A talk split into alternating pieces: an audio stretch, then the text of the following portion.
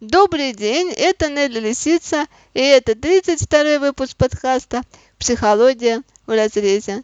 В очередной раз напоминаю вам, что мои подкасты не являются консультацией, а записаться на консультацию вы всегда можете через Skype, F-психолог, либо найти меня в соцсетях как Нелли Лисицу. Для самых внимательных слушателей у меня действует ститха. Чтобы получить ее, нужно в течение этого подкаста услышать цифру, которую я назову, написать мне ее в личном сообщении и написать то, что подкаст такой-то, цифра такая-то, хочу ститху. Будьте внимательны. Сегодня мой подкаст будет посвящен тем слушателям, которые со мной не согласны, но тем не менее меня продолжают слушать. Они тоже задают свои вопросы, на которые я хочу сегодня ответить и прояснить ситуацию в некотором роде для них и для моих всех слушателей. Надеюсь, будет интересно. Итак, первое сегодняшнее сообщение от анонима.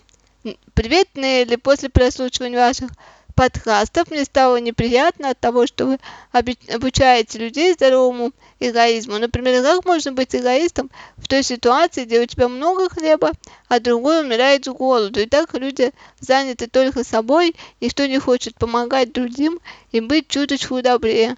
Вы правда считаете, что все люди чистые эгоисты изначально? Отвечаю на ваш вопрос. Да, я считаю, что все мы люди, все чистые эгоисты изначально, все мы живем по принципу удовольствия, и даже когда мы делимся своим хлебом с другим человеком, мы от этого тоже получаем удовольствие. Иначе бы мы просто не делились. То есть даже или мотивом может быть вот что, избежание какого-то там дискомфорта.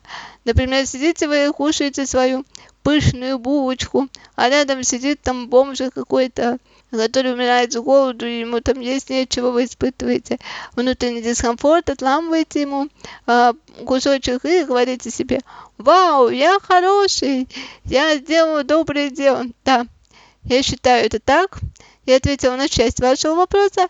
Насчет второй части вопроса я чего-то не припомню вообще, что я говорила, что обучаю людей э, здоровому эгоизму. Ну, кто-то что-то такое мне то ли писал, то ли говорил. Э, до начала я никого ничему не обучаю, я просто отвечаю на ваши вопросы, рассказываю о своем мировоззрении, о своем восприятии реальности, о том, как я понимаю этот мир, а ваше право соглашаться или не соглашаться. Вот, теперь там, тем более очень много разных людей, которые что-то там повествуют и чему-то там учат. Можете сходить туда. Я ничего никому не учу. Единственное, о чем я считаю, то, что человек должен в первую очередь любить себя. Это не только я считаю, но и многие психологи. И только через любовь к себе можно как-то выразить любовь к другому человеку. Э, поясню, человек, который не любит себя, он э, обычно себе говорит, я этого не заслуживаю, я этого не достоин, я не могу себе это позволить, я плохой человек. Тем самым он также относится и к другому человеку. Он считает, что и другие люди там чего-то недостойны. Э, то же самое, что, например, он говорит, все, все богатые плохие люди, потому что они наворовали, потому что они чего-то достигли э, нечестным путем. А, это говорит о том, что человек видит мир только с этой плоскости, со своей. То есть он ничего не получил, он не знает, как это получить, ничего не сделал, и то же самое вешает такой огромный большой-большой ярлык на всех богатых. Ну, надеюсь, я ответила на ваш вопрос. Спасибо вам за него большое. И следующий мой вопрос от анонима. Что интересно, а, когда человек с чем-то не согласен, или когда ему что-то не нравится, он пытается написать это анонимно, либо с какого-нибудь фейкового аккаунта, но не суть. Читаю. Привет! Некоторые ваши мысли видел в разных книгах, либо еще у кого-то. А вы не боитесь, что ваши идеи тоже украдут? Отвечаю с конца. Нет, я не боюсь, что мои идеи мысли кто-то что-то украдет. И напротив, я даже буду рада, что э, кого-то на какую-то мысль оттолкнула, а мне бы это было, например, приятно. Вот, поэтому берите, пользуйтесь. я только за. Тем более я считаю то, что все когда-то тем-то было придумано. Все мы вольно или невольно друг у друга что-то берем. Так, вообще так люди опыт передают. Вот, а, к сожалению, я не все запоминаю, где откуда я что взяла, но по большей части я стараюсь указать автора, если я пользуюсь чьей-то цитатой, чьей-то мыслью. Вот, поэтому как-то так. Цифра для стирки 10. И третий вопрос, и тоже от мужчины, и тоже от анонимуса.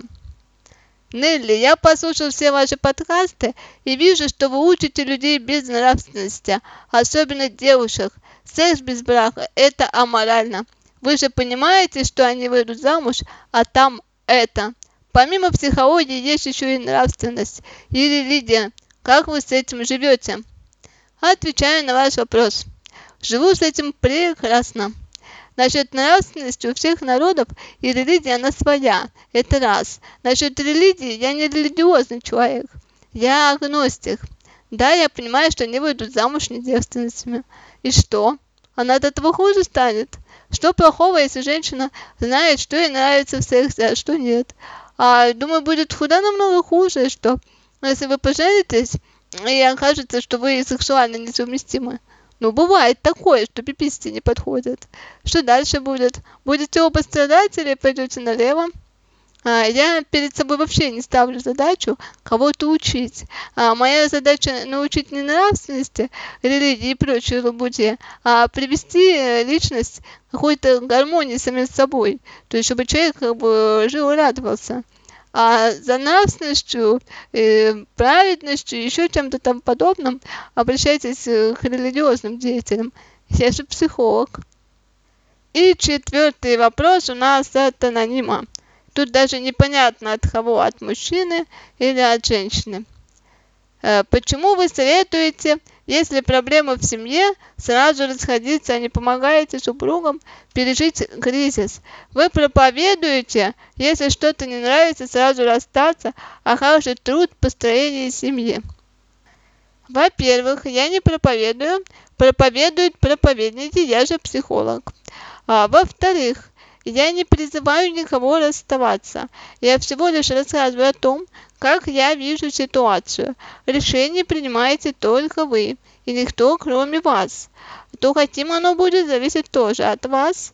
А, В-третьих, да, действительно, я не веду семейную терапию. Это когда приходят два человека и начинают друг друга жаловаться друг на друга в присутствии психолога.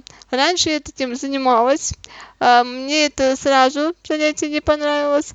Во-первых, потому что я не верю, что два человека поговорят при ком-то и проблема останется. Нет, проблему можно только замастеровать, замастеровать ее на время.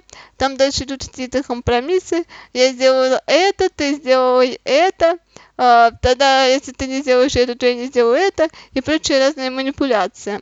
Нет, я могу единственное, что сказать, то, что нужно а, один раз сказать то, что вам не нравится, не устраивает в отношении. Если человек а, не перестает это делать, то значит бесполезно о чем-то говорить, тут уже нужно принимать решение. Либо любить человека таким, какой он есть, каким вы его выбрали, а не пытаясь его поменять, либо действительно расставаться.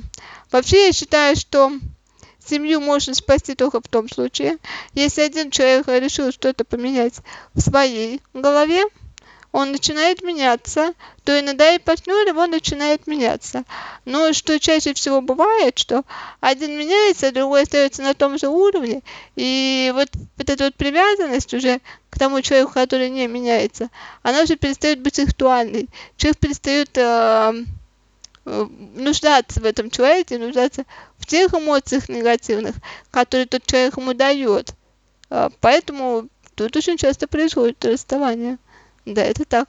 И я не вижу ничего плохого в том, а, что люди, которые не могут ужиться под одной крышей, не могут строить счастливую семью, что они расстаются.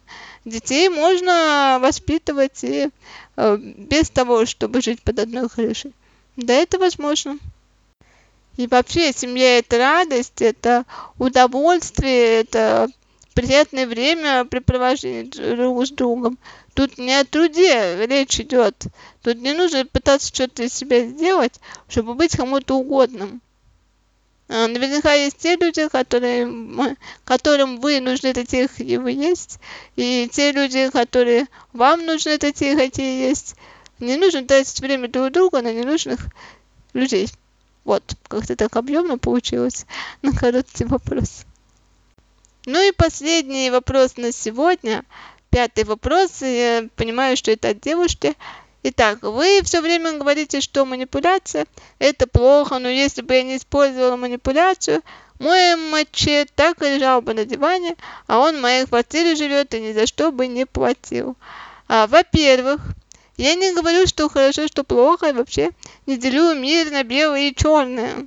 Я всего лишь сразу откуда вообще вот эти вот позывы, манипуляции берутся. Это берется тогда, когда э, вы не уверены в себе, э, вам нужен именно такой человек, лежащий на диване, э, такой человек, который будет для вас наковальней, который вы будете все время толкать, заставлять, мотивировать и прочее, потому что вам с таким человеком будет психологически комфортно. На этом я заканчиваю 32 выпуск подкаста «Психология в разрезе». Ставьте свои лайки, делайте репосты в соцсетях, не забывайте вступать в группу ВКонтакте. Это vk.com. Э, добавляйте скайп, пишите свои вопросы. Всего вам хорошего. Надеюсь, что услышимся очень скоро. Пока-пока.